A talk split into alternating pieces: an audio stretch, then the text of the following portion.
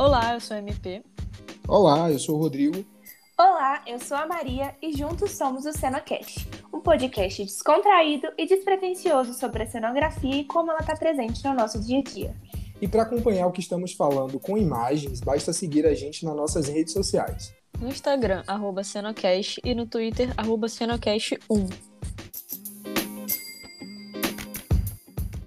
Oi, Rodrigo. Oi, Maria.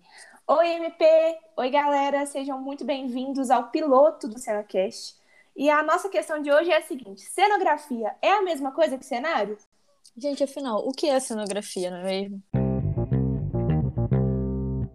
Realmente, muito- essa é uma ótima pergunta, porque muita gente aprende a cenografia na teoria e muita gente aprende na prática, né?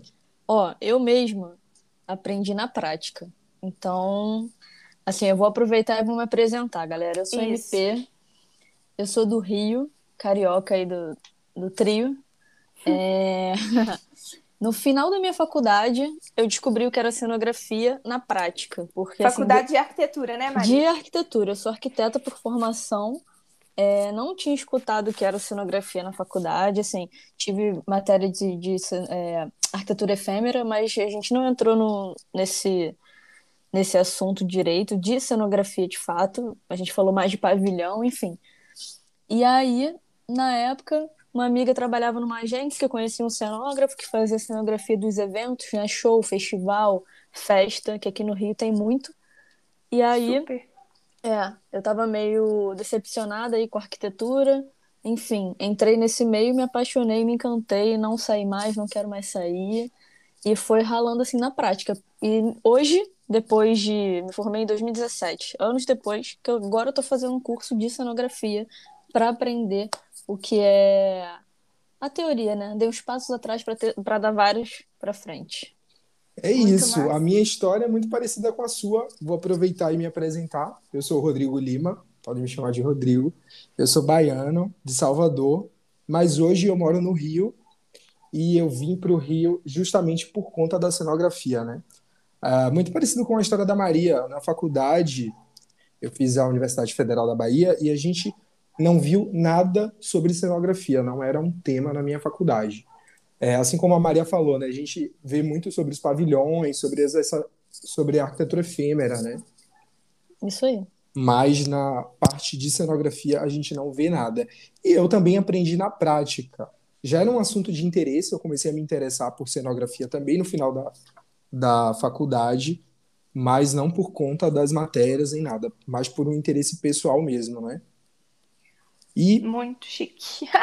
pois a é, história é uma, né, cara? É muito impressionante isso. sim, sim. E você vai ver que no final a nossa história vai estar vai tá ali super linkada, né? Super. Porque todo mundo aqui passou por a mesma coisa, assim, de não ter essa, essa, esse vínculo na faculdade e querer trilhar esse caminho por si só, né? Exatamente. A Exato. gente vem de uma geração que é muito televisiva, né? De assistir muita TV, muito filme. Então, Sim, esse- exato. essas são as nossas referências, né? É. E assim, na... só para finalizar, para Maria se apresentar aí também, é muita co- a gente tem muita coisa que a gente não vê na faculdade, não é só é, exclusividade da cenografia, não, galera. É. Tem muita coisa, mas assim, é uma pena porque cenografia tá presente em tudo, mas é isso aí depois a gente fala. Exatamente. Então, ah, pelo mesmo caminho que a Maria trilhou, eu fui da prática para a teoria e hoje eu estudo cenografia, eu me interesso por questões eh, bibliográficas para entender, né, como é que surgiu, que vai ser a pauta que a gente vai trazer aqui hoje no nosso primeiro programa. Mas É fala aí, aí. Maria, se apresenta. Então, a gente está causando uma confusão para o público aqui da Maria e da MP. A gente, as duas têm o mesmo nome. Então, a primeira que se apresentou é MP de Maria Paula e agora Maria, que o meu segundo nome composto é um segredo, ninguém sabe. Brincadeira, não é segredo, não. Vamos manter esse segredo aí. Gostei desse mistério. Gostei. Ela, ela faz o mistério dela. É isso aí, Gostei. gente. Eu sou Maria Vasques, tenho 23 anos, sou de Barbacena, interior de Minas. E agora vim morar na capital, BH, também por conta da cenografia. E eu costumo falar que a cenografia me escolheu, assim. Não lembro da minha vida sem essas referências que o Rod falou, assim, dessa questão da série, dos filmes, da novela. É, então, isso sempre esteve ao meu redor, assim, sabe? E, então, eu falo que eu escolhi a cenografia antes de escolher a arquitetura. Eu pesquisei no Google lá em 2011 o que precisa ser para ser cenógrafo e eu entendi que a arquitetura era uma possibilidade. Fui fazer arquitetura é, na Federal de Ouro Preto. Depois fiz intercâmbio, é, morei fora do Brasil, morei é, em Portugal para fazer belas artes lá também. Esse Finíssima. link com a cenografia ah, finíssima nada, a gente faz as lutas da Nojenta. gente. Nojenta! É, não, não. Foi, foi assim, foi muita batalha para conseguir ir, e assim, graças a Deus deu tudo certo. E Arrasou. aí eu fiquei, o meu feed ficou um pouco nojento mesmo. Mas, mas aí, depois que eu voltei, eu fui fazer o meu TCC em cenografia, assim, quebrando um pouco dessas barreiras de uma escola que eu vim que é muito é, tecnicista, digamos assim, né? A UFOP, a arquitetura da UFOP é dentro de uma escola de engenharia, então eu fui quebrando essas barreiras dentro do curso e, ao, e paralelo a isso fiz vários outros cursos livres aí em cenografia e a teoria basicamente eu sei toda, assim, sabe? E aí agora eu tô colocando a mão na massa mesmo, na prática, é, deixar uma ressalva aqui pro é, escritório onde eu estou trabalhando hoje, a cenografia sensível, e paralelo a isso também estou desenvolvendo projetos pessoais com a minha marca e o Metáfora que vocês já viram no Instagram. Então essa é a minha apresentação e agora mais um projeto, né, gente? Que a gente gosta de inventar moda. Ah, a gente, ah. A o sol está em gêmeos, então a gente vai abraçar esse mundo. Para os amantes de signo, a gente vai também falar algumas coisas aqui que talvez vocês se identifiquem. É Três aí. mentes inquietas, criativas, não tinha como. Não, não tinha. Exatamente. E disso tudo, toda essa parte de teoria e prática foi de onde a gente se conheceu, né, Maria? Nossa, a Maria fez o contato comigo pelo Instagram por conta gente. da cenografia, né? Eu já trabalho com cenografia há sete anos e o, o meu último projeto, o último projeto que eu estava envolvido era o Big Brother Brasil 21. Uh, depois a nojenta sou eu. que por sinal ligou eu e a MP, né? Que a gente se conheceu no Big Brother 19, Isso aí. no BBB 19, e fez com que a Maria encontrasse a gente nas redes sociais e entrasse Foi. em contato para falar do TCC dela, né? Foi, assim, eu tava. Eu sigo a hashtag cenografia, né? Eu acho que isso é até uma dica boa para quem tá ouvindo a gente ter interesse no assunto, porque sempre aparecem umas coisas muito legais, assim. E aí muito eu acho, achei uma foto, assim, apareceu uma foto do Rod com aquele letreiro incrível, assim, Big Brother Brasil. Eu falei, nossa! e aí eu abri, tinha uns stories dele lá, eu vi que ele era comunicativo e parecia ser aberto, assim. E eu lembro da, da reação que foi, assim, quando eu vi que ele me respondeu e topou. Eu falei, vamos fazer uma live? E ele, vamos, eu, nossa! E aí, de lá pra cá, a gente conseguiu aproximar esses laços, assim, e eu entendi que tá todo mundo no mesmo barco, né? Tá todo mundo aprendendo junto e, enfim. Eu acho que o Senocast é um caminho para isso também, né? Com Exatamente. Certeza. E aí essa, a proposta do, do programa é justamente unir nós três enquanto prática e teoria para os amantes de cenografia, para quem não sabe por onde começar, para quem não sabe por onde pesquisar as coisas, eu pesquisei é, um podcast que falasse sobre cenografia e não encontrei e falei assim, por que não fazê-lo, né?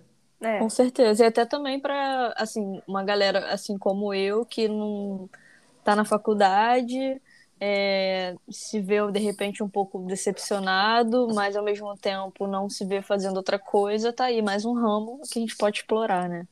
É, eu acho que esse podcast é para todo mundo, inclusive para o aluno de arquitetura que está na faculdade, que tem um mínimo de interesse em cenografia, em cenografia, mas não sabe nem por onde começar. É. Né? Então tá ali naquele limbo do projeto que a gente sabe muito bem como é, porque todo mundo aqui já foi aluno de, de arquitetura e sabe uhum. que não é fácil. Exato. Então a gente fica ali falando: Meu Deus, é sério que eu tô aqui para calcular telhado? A gente que tem uma, uma alma artística fica desesperado com isso, né? Cara, eu, Sim, tá limitado no desenho técnico ali, é triste. Você falou isso, me lembrou, assim, durante esse tempo aí, né, de, de arquiteta e estudante também, enfim, algumas pessoas já me procuraram no Instagram, amigos próximos e pessoas desconhecidas, só conhecidos, sabe? Uhum. É, pô, MP, cara, eu queria trocar uma ideia contigo. Eu sempre que adoro arquitetura, sempre quis fazer, mas cara, eu sou péssimo em cálculo, eu sou péssimo em desenho à mão, eu sou péssimo nisso, sou péssimo naquilo. Precisa, não precisa? aí, tipo, as pessoas têm medo, né, realmente, de entrar na, na, faculdade de arquitetura e dar de cara com, enfim, cálculos bizarros de, de engenharia uhum. e tal. E, cara, é uma coisa que eu sempre digo. Eu vejo a arquitetura muito mais como arte do que, de fato, cálculo, aquela coisa, uhum. né? Mas eu, aí... vou, eu, vou, eu vou ser um pouco, eu vou dar o contraponto aqui, você é defensor também... da, é. da arquitetura multidisciplinar, porque a cenografia é muito multidisciplinar. É, e a cenografia, é um a cenografia está dentro de um guarda-chuva do que a gente chama de arquitetura efêmera, né? É. E aí eu acho que a gente já pode entrar assim meio que falando do que é cenografia, que foi a, a primeira pergunta quando a gente abriu o programa, né? Uhum. Para falar quais são essas faces, como é que a cenografia está presente no nosso dia a dia e a gente nem percebe o que de fato é a cenografia, quais são os termos que a gente costuma usar, né? O que é que as pessoas às vezes confundem sobre o que é cenografia, o que é cenário. Sim. Pois é, a gente tem essa confusão acontecendo assim o tempo inteiro, né? Porque as pessoas acham que cenário, cenografia, cenotecnia é tudo a mesma coisa e definitivamente não é. Isso que o Rod falou é, da questão da cenografia ser multidisciplinar, é, quando a gente entra num set, por exemplo, que é uma das possibilidades da cenografia, é, as divisões são muito claras, né? O diretor, o cenotécnico, o cenógrafo ou o diretor de arte, enfim. Então, eu acho que a gente pode esclarecer essas questões. Sim. Primeiramente, é, falar o que é o cenário, né? É, alguém quer falar alguma coisa aqui sobre isso ou eu posso continuar? Não, pode continuar, a gente vai complementando Faz seu aqui. Nome, Beleza, nome. então. É, Já que, que a gente falou que você era a dona da teoria, a gente vai. Manda a, ver. Momento palestrinha com Maria Vasques. Então vamos lá. É, eu, eu convido vocês assim, a imaginarem uma cena clássica, tipo da Broadway, assim, Fantasma da Ópera, aquela coisa que todo mundo conhece, aquela imagem, né, que todo mundo, quase todo mundo conhece. Então, quando a gente pensa no cenário, é, você pensa ali naquela escada, na cortina, no lustre, aquilo são elementos de cenário. Mas a cenografia, ela é tudo que compõe a cena. Eu costumo chamar de visualidades da cena, né? Então a cenografia, para além do cenário, é o figurino, a maquiagem, a iluminação, tudo que está preenchendo o seu olho ali para compor aquela cena. E aí você pergunta para mim, Maria, então o que é o cenotécnico nessa brincadeira toda? O cenotécnico é a pessoa responsável por executar o cenário. Então, a gente que é, é cenógrafo ou diretor de arte, a gente faz o projeto, na maioria das vezes, entrega isso na mão de um cenotécnico, que é uma pessoa responsável por executar aquilo, né? Que, então, inclusive, gente... pode ser um arquiteto. Pode ser um arquiteto, pode ser o próprio cenógrafo, enfim. Tem gente que coloca muito a mão na massa, né? Eu acho que a gente pode trazer um exemplo prático disso, assim, que todo mundo tem a curiosidade que vocês já trabalharam, que é o caso do BBB, é, que eu acredito que vocês devem ter uma equipe, uma oficina, né, para criar aquelas tapadeiras, é, conta um pouquinho desse processo aí para a gente conseguir diferenciar. Cara, então, é, lá temos a equipe de criação, que era a equipe que eu e o Rô fazíamos parte, e temos a equipe da, de execução. execução. execução. Exato. Uhum. Aí a galera que. Assim, a gente sentava, a gente criava, fazia os desenhos, detalhamento, executivo, tudo, mandava para eles eles, enfim, lidavam mais com a parte de orçamento, muita coisa de materiais também, que às vezes, enfim, é, tinha pro... lidava com fornecedor, né? Tinha muito disso também. É... E aí, depois disso, tinha o galpão. Então, tinha a galera que cuidava do galpão, que construía, e tinha um chefe que tomava conta, que muitas vezes a gente tinha que fazer o link com a gente também, a gente ia lá, via como é que estava sendo construído, é, pra, principalmente para mim, assim, que eu fazia as provas. Então a gente precisava testar, a gente precisava fazer protótipo. Antes de construir o valendo, tinha que fazer um protótipo. Então tinha que ir no galpão direto, que ficava ali perto também, ali do lado da sala. Mas é isso. E aí depois disso ainda tem a montagem, né? Pois é, a multidisciplinaridade aí que a gente tá falando, né? Exato. Porque não tem como deixar nada disso desalinhado, né? O designer com o cenógrafo, é, com o diretor do programa, no caso de vocês, mas isso funciona no teatro também. É, uhum. É, com. Vocês estão falando de teste. É, no caso do teatro, o ator, né? Ele precisa ter um, uma relação com aquele elemento cênico. É uma Sim. cadeira, aquela cadeira precisa funcionar. No caso do Big Brother, é uma prova, a prova precisa estar numa escala, né? Para aquelas pessoas, para a câmera e etc. Exatamente. Então, e aí é nessa multidisciplinaridade que a gente entende vários, vários segmentos onde a cenografia ela vai estar tá inserida, como Exatamente. por exemplo para um show de televisão, para um filme, para um teatro que vai estar tá acontecendo ali e várias outras é, apresentações, possibilidades, né? né? Possibilidades, exatamente, várias outras possibilidades.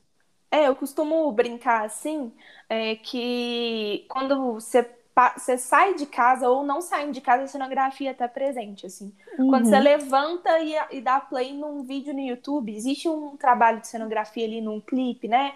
Quando você liga o jornal, existe uma cenografia no jornal, na novela.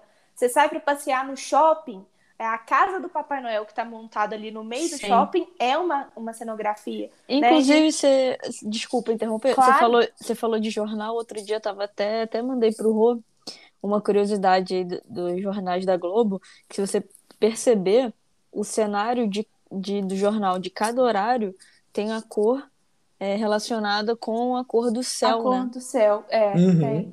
Então Exatamente. isso é muito legal. Então quando você assiste o jornal, você se sente até confortável, né? Se sente dentro do ambiente. Então assim, Jornal Nacional é um azul mais escuro, tá à noite, né? Enfim. Exatamente. É, e é sobre essas percepções que vão rolar, uh, em, o nosso papo vai rolar em torno dessas percepções, porque é, para além da tecnicidade que a gente está falando aqui, né? Claro que é um primeiro programa para todo mundo se ambientar o que a gente está falando, a gente vai focar nessas relações do cenário com a nossa percepção no dia a dia, na nossa vida, né?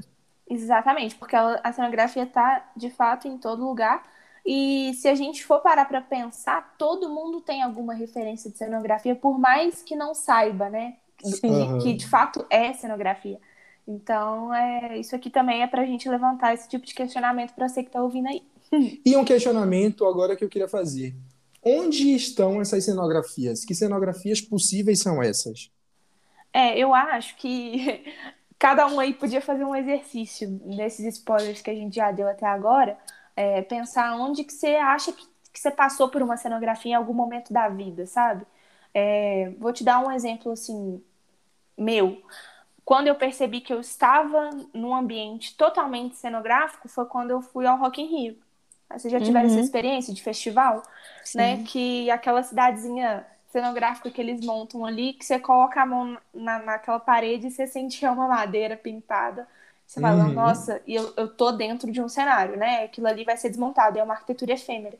Exatamente. Então, Exato. Partindo desse princípio, é, também vou citar mais uma vez aqui a minha monografia, porque ela tá muito recente, fresquinha na cabeça. É, eu, eu e os meus orientadores, a gente percebeu que era interessante trazer essa coisa das cenografias, das cenografias possíveis, né? E aí, como que a gente fez? É, eu acho que é interessante a gente linkar isso também lá no Instagram depois para o pessoal conseguir acessar, mas é, a gente desenvolveu um catálogo de cenografias possíveis, que foi uma curadoria é, feita de 80 tipos de cenografia com áudio e vídeo, né? Assim, mostrando no audiovisual como isso funciona. Então, uhum. pode ser imagem só daquela cenografia em movimento ou imagens de bastidor. Porque eu acho que a gente tem uma coisa em comum aqui, nós três. A, a maioria das vezes a gente está mais interessado em assistir o making-off do que assistir o produto, né? Exatamente. Falo... E só um disclaimerzinho assim, a gente está falando bastante, mas vocês podem acompanhar tudo que a gente for citando aqui nas nossas redes, lá no Instagram e no Twitter, que a gente já deu o caminho. É, tudo que a gente citar, todas as referências, todos os filmes, é, série que a gente falar, vai estar tá lá no nosso Instagram já. Quando você estiver ouvindo, esse post já, já vai estar tá lá existente e você pode ver o que, que a gente está falando. A gente já falou de Fantasma da Ópera, você vai poder ver lá essa cenografia, sobre os jornais, Brother, jornais, sobre o Big Brother, exatamente. Não, é... que quando eu tava falando, né, de. Quando eu tava na faculdade, aí a gente entrou. Por mais que eu, enfim, eu tive a matéria na arquitetura efêmera, a gente não entrou em, em cenografia. E aí você falou do Rock in Rio e aí me fez lembrar. Quando eu fiz essa matéria né, de arquitetura efêmera, a gente estava aí nas Olimpíadas. E aí a gente tem um Parque Olímpico aqui no Rio, e aí foram construídos, né, as quadras, enfim. Uhum. E aquilo é tudo efêmero. Inclusive, foi construído com a intenção, né, de tirar dali e ser transformado em escolas, de comunidade, etc. Então, assim, isso é muito legal também, né? Você constrói já Uhum. pensando numa segunda, num segundo momento, né? Uma segunda função. É, as últimas cidades do rock foram lá, inclusive, né? Sim, sim. arenas que eram de vôlei, etc., viraram arenas de game. Exatamente. Exatamente. É, é muito, é muito louco pensar é, que esse tipo de arquitetura, né, que a gente está falando aqui, a gente está relacionando, ela tem um, um parceiro muito bem definido, que é o tempo, né? A gente está Uhum. falando de arquitetura efêmera, então a gente está relacionando totalmente com o tempo. Então, a cenografia nada mais é do que esse trabalho de arquitetura juntamente com o tempo, que pode se transformar, pode ficar ali por um curto período de tempo, ou pode virar outra coisa também, né? É, e eu acho que é interessante a gente pontuar isso aqui, essa relação com o tempo, para quem está ouvindo a gente, porque eu, assim, senti muito que era cenografia mesmo, porque eu sou uma pessoa ansiosa e eu sei que vocês são também. então, a gente, enquanto arquiteto, é, É. projetar uma coisa que vai ser edificada, sei lá, em 5, 10 anos, meu Deus, né? Não dá. Que desespero. Então, na cenografia é tudo muito rápido, né? É efêmero mesmo. Então, o projeto é rápido, a execução é rápido, você monta, você desmonta. Às E vezes você já nem foi- faz o projeto inteiro. É, exato. Verdade. Na hora você descobre muita coisa, né? É verdade. É. E Às aí. não dá nem tempo de finalizar o detalhamento, a parada já tá construída, já estão montando, o evento tá acontecendo. É, já lançou, já tá em todas as redes e você ainda tá com aquele pensamento fixo do arquiteto que quer entregar tudo bonitinho em prancha, sabe? Exatamente, não dá tempo. Não, Não dá. É, às vezes é o croquis que a gente faz na hora ali da construção que está construindo. Exatamente. Então é muito tempo, é outro tempo, é muito mais rápido. Agora, deixa eu perguntar uma coisa para vocês, já que a gente está fazendo o nosso primeiro programa, que é o programa piloto, qual foi o, o nosso piloto, né, na cenografia? Qual foi a primeira coisa que a gente fez na cenografia? Cara, eu lembro que quando esse cenógrafo, né, que eu citei lá antes, me chamou, né? Pô, eu tô, tô fazendo aqui um evento, chega aí, vamos fazer. Foi assim, chega aí, vem amanhã aqui em casa, à noite, assim, mesmo, é, cenografia mesmo, correndo, pra ontem. Nem conhecia o cara, não sabia o nome dele, eu falei, nossa. Aí fui no dia seguinte correndo, cheguei lá, gente, era um big evento na Cidade das Artes, aqui no Rio, gigantesco, uma festa chamada, eu vou lembrar aqui o nome, enfim. Mas, cara, um evento enorme. Aí, dois, três dias de montagem. Já de mais- cara, assim, né, Maria? Já de cara. Do- ma-. MP, né? mais de 12 horas de montagem por dia, em pé pra lá e pra cá, tomando conta, falando com os caras. Não sabia o nome de ninguém, mal sabia o nome do, do Ian, né? Eu falei assim, gente, que doideira, né? Mas é disso que eu gosto, não tem jeito, cara. É. Não tem como. Pra mim não dá, cara. Sentar, ficar num projeto. É. Por exemplo, interiores, eu admiro muito, mas, cara, não tem data, né, pra acontecer. É o que eu falo, o evento você vai, vai ser, sei lá, dia 15. Cara, você tem que entregar. Dia 15 acabou, parte pro Não, próximo. Os 40 minutos que você leva, às vezes, pra tirar um render de um projeto de interiores, em, em cenografia você já montou, Nossa, já, já gravou, construiu já já Exato. Exatamente. E aí, assim, pegando o gancho no piloto da Maria, que ela falou de interiores, ah, o meu piloto com cenografia, na real, é, foi na dramaturgia da Globo, né? Eu fiz o processo seletivo, eu trabalhava com interiores. E a cenografia sempre foi muita referência para mim. Então, todo cenário de novela que aparecia a casa de fulana, de cicrana, é, servia como referência para fazer o projeto de interior lá em Salvador, que eu morava lá, né? Então, assim, o meu primeiro trabalho, o meu piloto, né, na cenografia, foi a novela Império, que está atualmente no ar agora. Então, Nossa, eu tive, Que luxo. tive essa sorte, essa sorte grande de trabalhar já num primeiro, já no primeiro projeto de cenografia no horário, no horário nobre da Globo, né? Então eu fiquei É. assim, caralho, me cagando todo, porque eu não tinha uma experiência. As meninas que fizeram processo seletivo comigo, fodonas lá, tipo, são minhas amigas até hoje, já tinham trabalhado e tudo mais, e eu, meu Deus do céu, o que eu tô fazendo aqui? E deu super certo, né? Arrasou. Tá aí um projeto lindo, passando, reprisando agora, que eu Ganhou tive, prêmio e tudo. Ganhei um prêmio, eu tenho um Emmy internacional. É. Olha. Nojenta. Inclusive, a gente pode fazer um programa sobre prêmios, né? Ah, Já vou anotar acho. aqui, em breve, quem sabe, um programa É. sobre prêmios. Vem aí. Bem Ó, aí. pura, pura Esse foi o meu piloto, né? Foi minha estreia na cenografia, minha primeira vez. Eu acho assim, chiquérrimo, tá? Só fazendo um, um paralelo com o que a Maria falou, eu escutei uma frase esse final de semana, numa, num set que eu participei, que eu achei incrível. Que a pessoa falou assim: ah, cenografia é gincana. E, e é um pouco gincana, né? Porque eles dão uma tarefa assim. É isso, você tem que encontrar, por exemplo, um cristal prata desse, desse jeito, corre valendo e, e tá todo mundo, É a equipe isso. inteira ali te esperando. E, a- Programa do Gugu, né? É, cara. Tem aqui é- na casa, corre! Exatamente. Então eu acho que é muito isso, assim, quem não gosta da correria, quem tem um pouco de corpo mole, que gosta de uma zona de conforto, eu acho que eu não recomendo a cenografia não, porque É. a gente é muito assim, né? Tem que ser Exatamente. desse Tem gente que tem um time, né? Tem que ter o tem time gente que não porque tem. Tem que ter.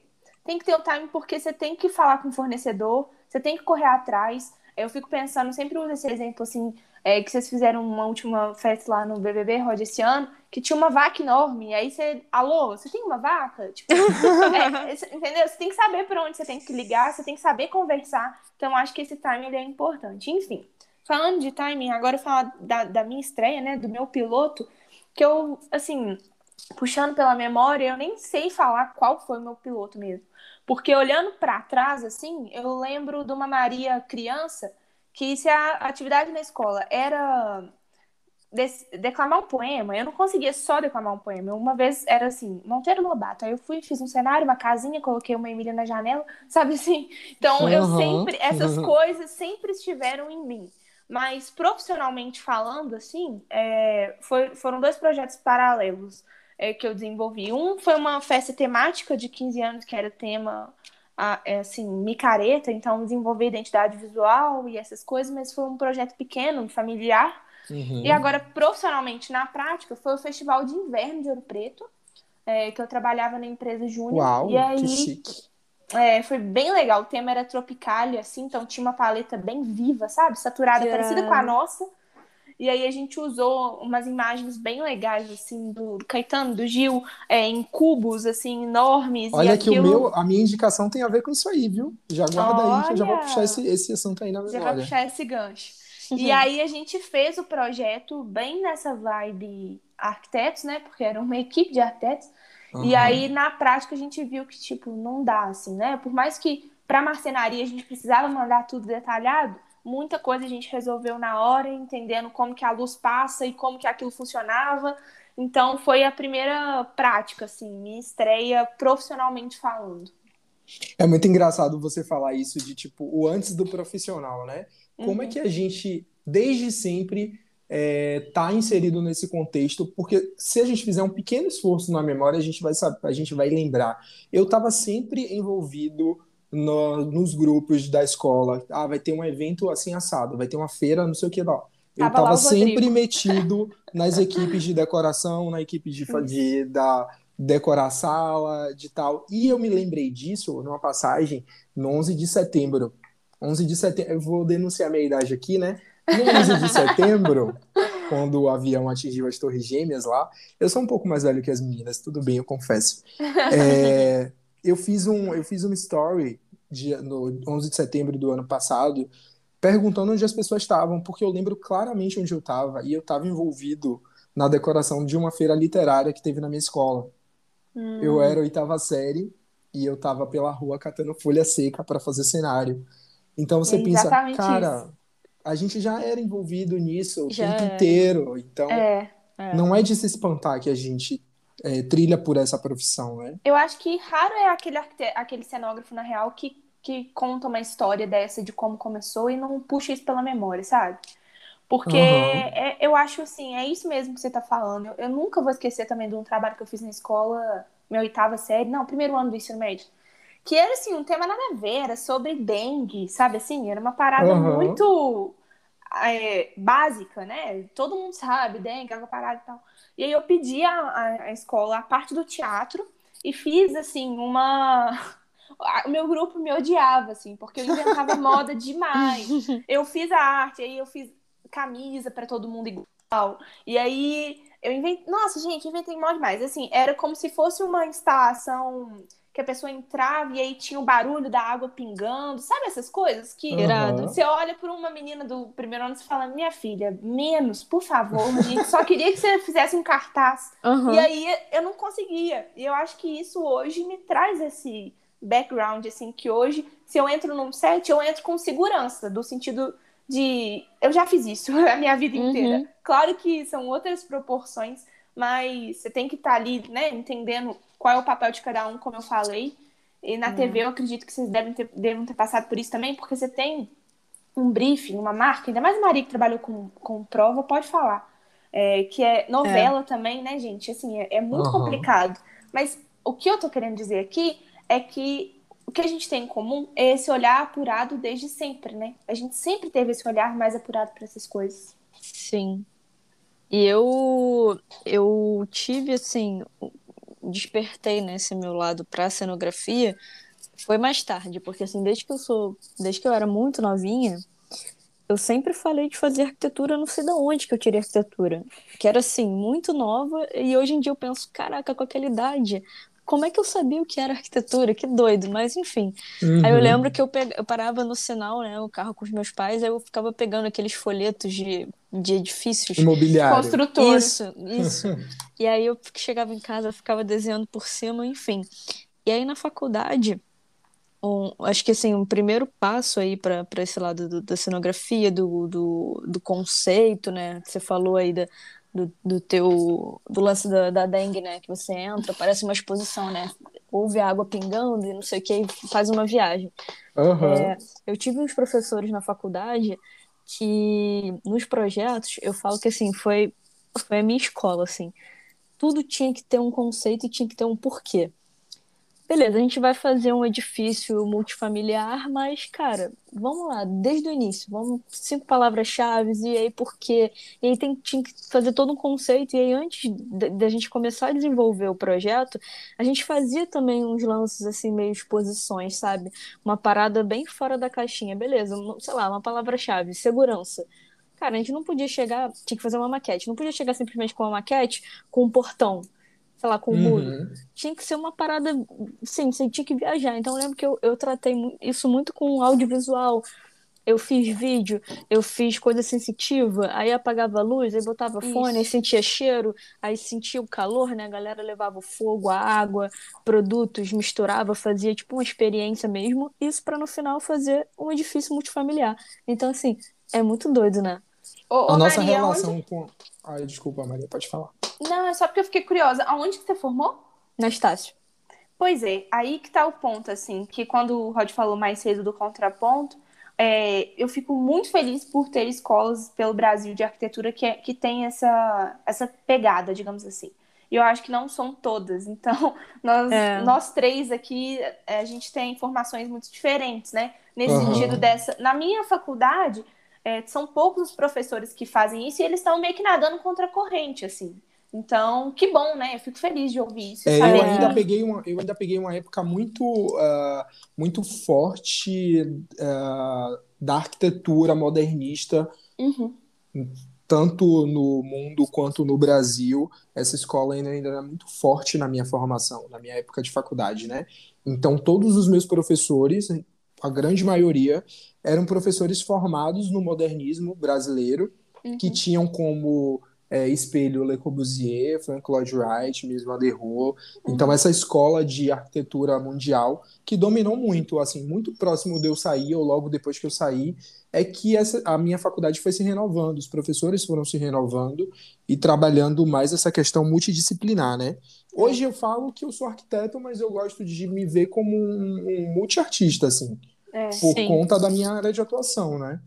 Eu também acho que assim, limitar a gente a arquiteto, a- arquiteto urbanista, principalmente porque, por mais que a gente não, não tenha tido cenografia na faculdade, mas a gente teve Aham. paisagismo, outras milhões de coisas. Sim. E eu acho que a gente tem que ser, enquanto arquiteto, ser- o arquiteto que não se enxerga como artista minimamente, tipo, tem alguma coisa errada, sabe? Sim. Porque tudo, eu acredito que assim, andar na rua para o arquiteto e para o cenógrafo é referência. E a é forma com diferente, que- né? Como a gente vê o Exatamente. mundo, é diferente. Exatamente. Você já vê tudo meio que guardando ali no seu arquivo, tipo, Isso aqui vai servir para mim em algum momento. Exatamente. Tem um exercício muito, tem um exercício muito legal que eu aprendi com um cenógrafo, que foi meu chefe, inclusive, que ele falava assim, é, que ele ia num caminho para algum lugar, hoje eu vou ver todos os verdes.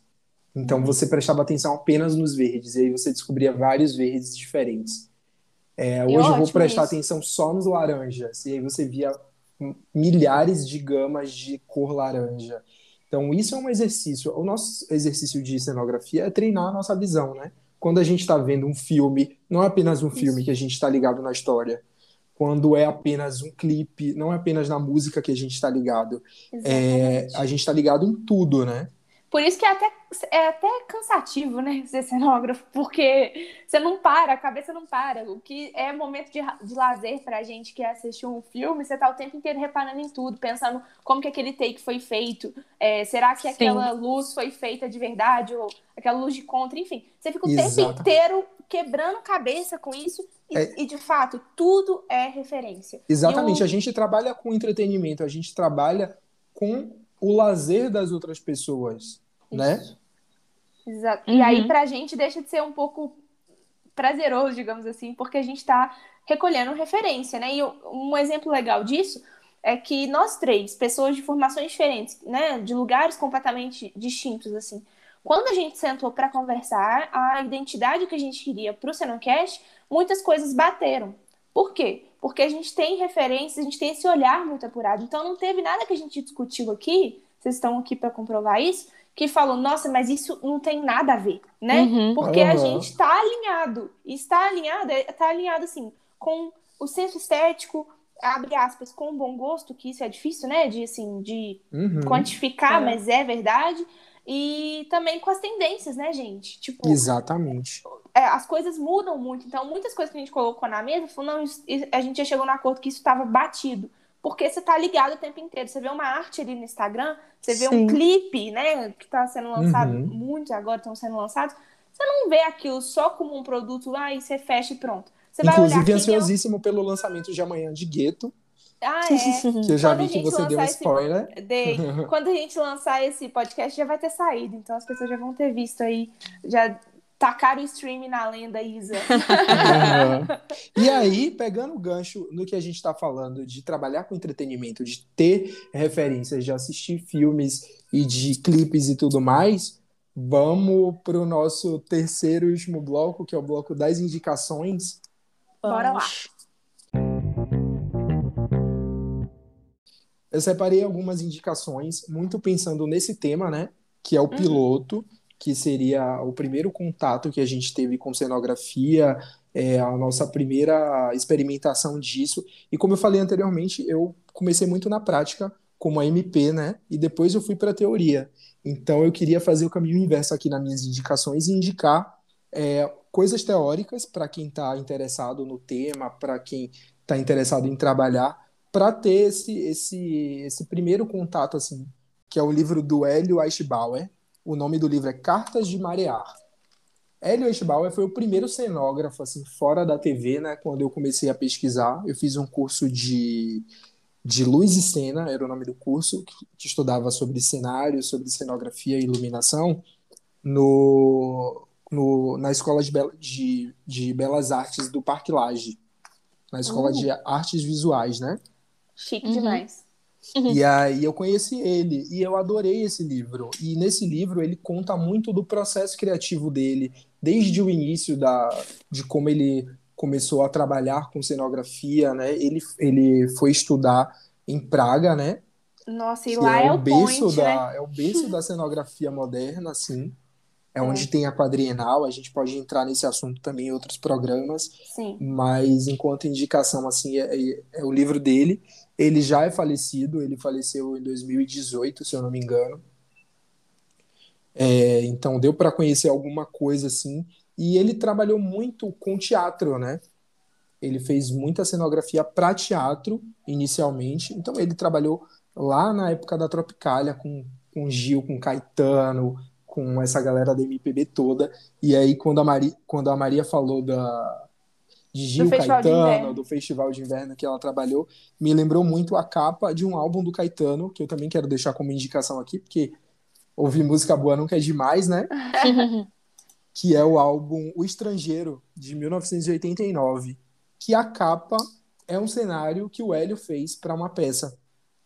Que lindo, Então, gente. assim, é super bonito, super colorido, é tropicália, tem é, folha de bananeira, então, assim, é, Uma é uma capa super muito própria, expressiva. né? Uma estética muito Exatamente. própria da época.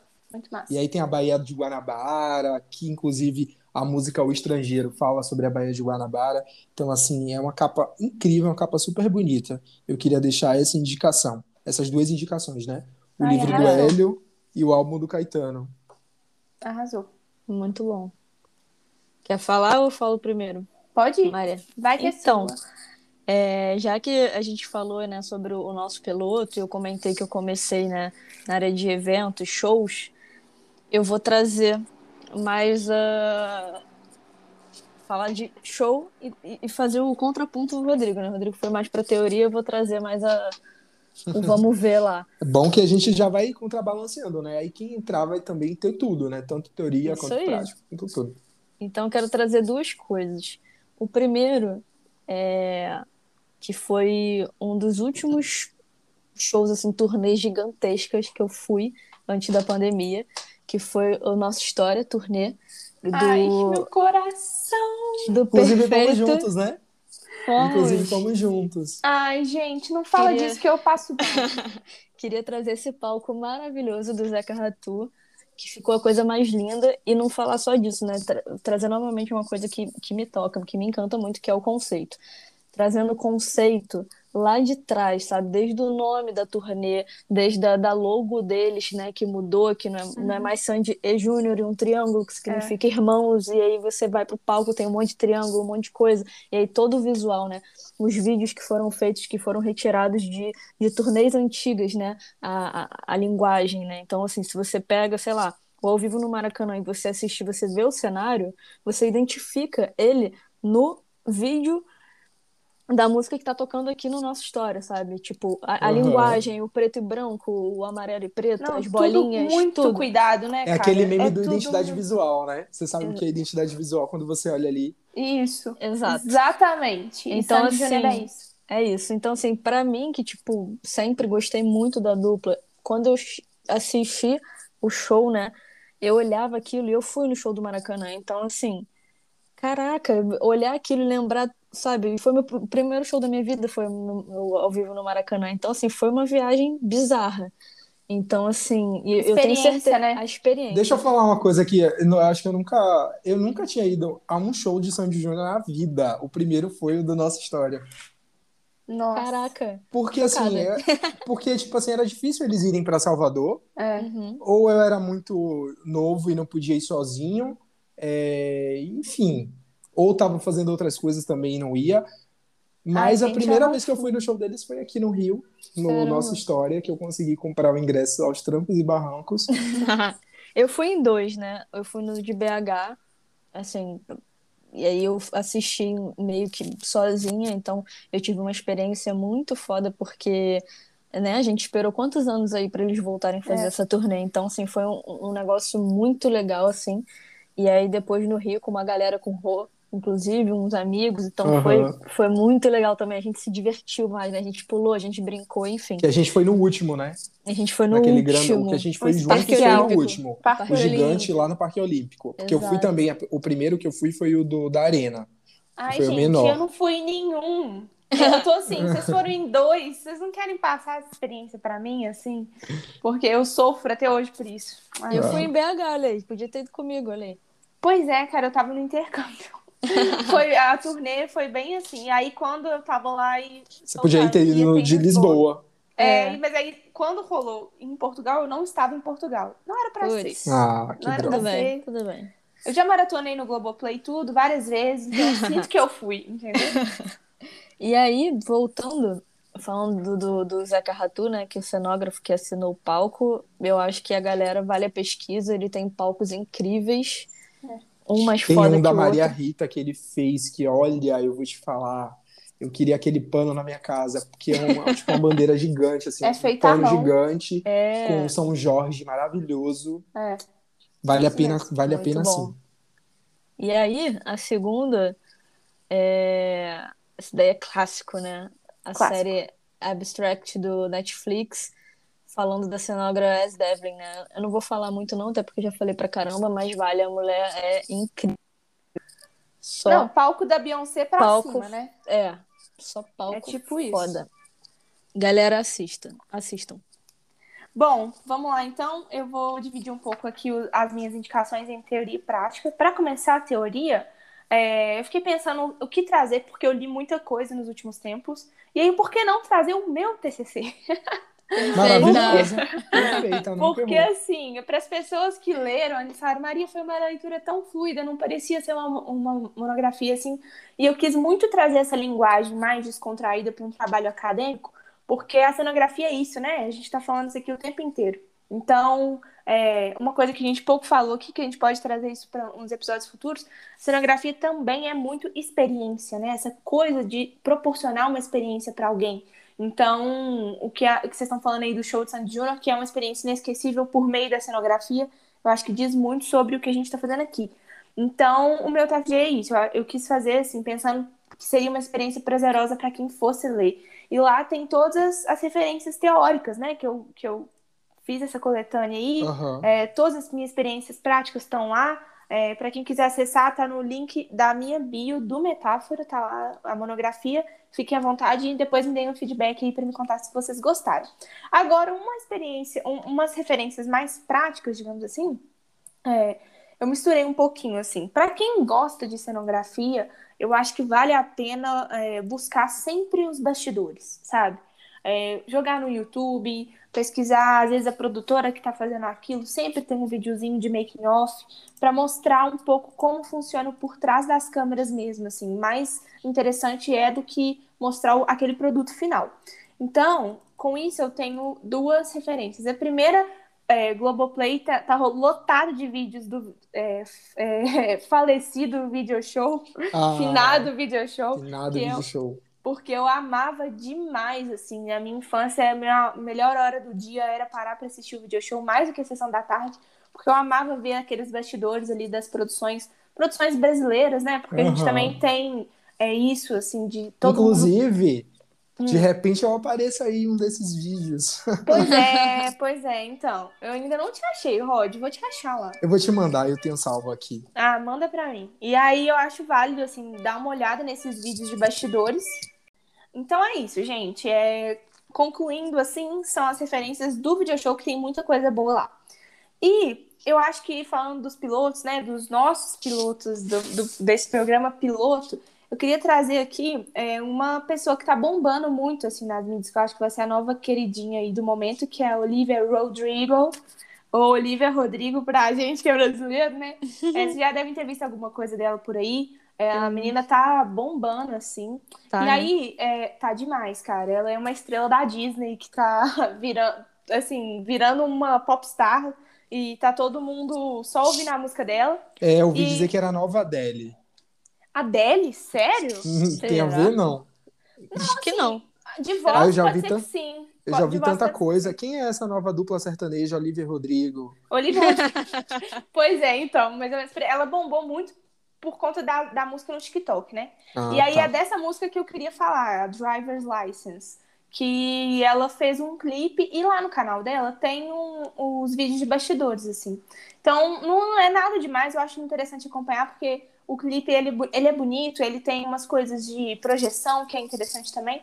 Mas, assim, o que eu quero dizer é que é o piloto dela, sabe? E como o Aham. piloto dela, ela já colocar no canal é, essa questão dos bastidores, eu acho isso muito legal, que aproxima também, né, o público que está tentando entender quem é Olivia e Rodrigo, é, entender melhor esse processo dela, assim, né, enquanto artista mesmo.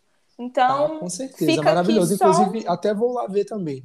Não, vai lá sim, porque é muito legal. E outra coisa, eu trouxe como um exemplo, tá, gente? Sempre que você aí curioso de cenografia gostar de alguma coisa, procura o vídeo de bastidor, procura o making off, que você vai ver que assim é um universo de possibilidades e você vai ver que às vezes aquela coisa que você acha que é muito legal é só uma gambiarra bem feita, assim, sabe? Ah, então, não conta os nossos truques. Não, existe, gente, existe truque para tudo nessa vida. Então, é, é legal e fica de indicação para todo mundo que tiver interesse. Sim. Bom, a gente falou das indicações aqui e como a Maria tinha falado de experimentações e de percepções, esse foi o programa piloto e a gente tentou fazer todo esse meio de campo do que seria a cenografia, de quais foram os pilotos, e a partir do próximo programa a gente vai entrar com temas que a gente vai contar toda segunda-feira. Qual é o tema que a gente vai gravar? A gente grava toda quarta, então na segunda vocês já vão saber, já vão poder mandar mensagem, já vão poder mandar direct nas nossas redes. Se quiser contar um caso, quiser interagir, quiser mandar um comentário, isso. que a isso gente aí. vai estar sempre lendo aqui no final. Vamos construir junto, gente. A gente está aqui falando, mas a gente quer ouvir vocês também. Vamos. Exatamente. E aí eu coloquei uma caixinha, foi um pouco tardia, não deu talvez tempo de muita gente interagir, mas algumas pessoas mandaram um alô aqui só para falar que estão ansiosos e que estão adorando a ideia do, do, do programa. Mandar um abraço para Luísa Coimbra, que respondeu a nossa caixinha. Ela falou assim: Oi, passando para exaltar esse projeto e desejar muito sucesso para todos os envolvidos. Obrigado, obrigado, Luísa. Valeu. Obrigada. Beijão, Luísa.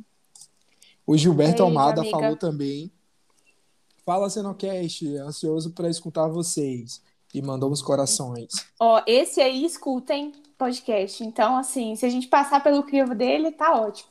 Eita, fiquei com medo agora. A Ellen mandou uns corações. Então é isso, ainda tá, a galera tá um pouco tímida ainda, a gente colocou mais tardiamente, né, a nossa Sim. caixinha. E a gente recebeu muitos feedbacks nos comentários também, né? Então, a gente foi injusto com a caixinha aí, que foi muito em cima. Mas eu queria muito agradecer que desde o momento que a gente lançou a ideia, muitas pessoas compraram. é, já, já vários cenógrafos me chamaram pedindo para participar. Olha só como a gente tá Ah, chique. sim, legal. a gente vai abrir também participação pra galera. Uma galera que eu conheço também adorou a ideia, tá que super ter. interessado em participar e a gente vai fazer isso ser participativo, né? É, E quanto mais a gente recebe essas pessoas para fazer essas trocas, mais a gente aprende também. Com É certeza. isso aí. Não, então é isso, gente. Mais alguma coisa por hoje? Eu tô feliz demais. Ah, Eu e tem o que- Kaique também que mandou mensagem pra gente, falando que já é nosso fã número um, então Ah, vamos um dar beijo essa Kaique. pro Kaique. Kaique, um grande beijo pra você, acompanha a gente, espero que você goste do Obrigadão, nosso Kaique. programa. Não, Exatamente. é- se deixar, eu vou ficar aqui até amanhã, gente. É, a gente vai falando que é o nosso assunto favorito, eu sempre falo isso e é verdade. É. Mas eu acho que o piloto é isso, é essa experimentação, a gente entender o que vocês querem também, a gente quer ouvir vocês. Então, é claro que esse episódio ele é a pontinha do iceberg do tema, né? para muitos pode parecer mais do mesmo, mas para outras pessoas pode ser só um, um, uma, um primeiro passo de descobrir esse universo todo. Então, a gente espera muito que vocês tenham gostado e se divertido aí com a gente esse tempinho. Ah, e também, também faço das palavras da Maria as minhas palavras. Obrigado a minhas vocês também. que ouviram até aqui. Eu sou o Rodrigo. Eu sou MP. E eu sou a Maria. Até o próximo, gente. Beijo. Beijão. Um beijo!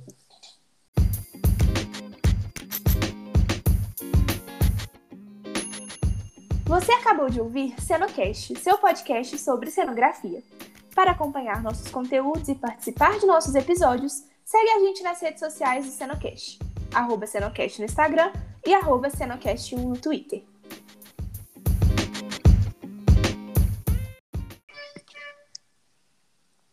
Calma. Vou anotar aqui o tempo. Gente, tá passando o ne- o negócio do, sei lá, É o a que que é que tá... pamonha! É o salgado, é a pamonha. É, então, eu tô esperando a pamonha, tô esperando. Ô, tinha que ter um corte com, esse- com essa parte. Vou fazer um galera making ouvir. off Eu tô esperando a pamonha. no final, Olha, eu jogo no final os erros. Puta, fudeu, tá passando bem aqui perto.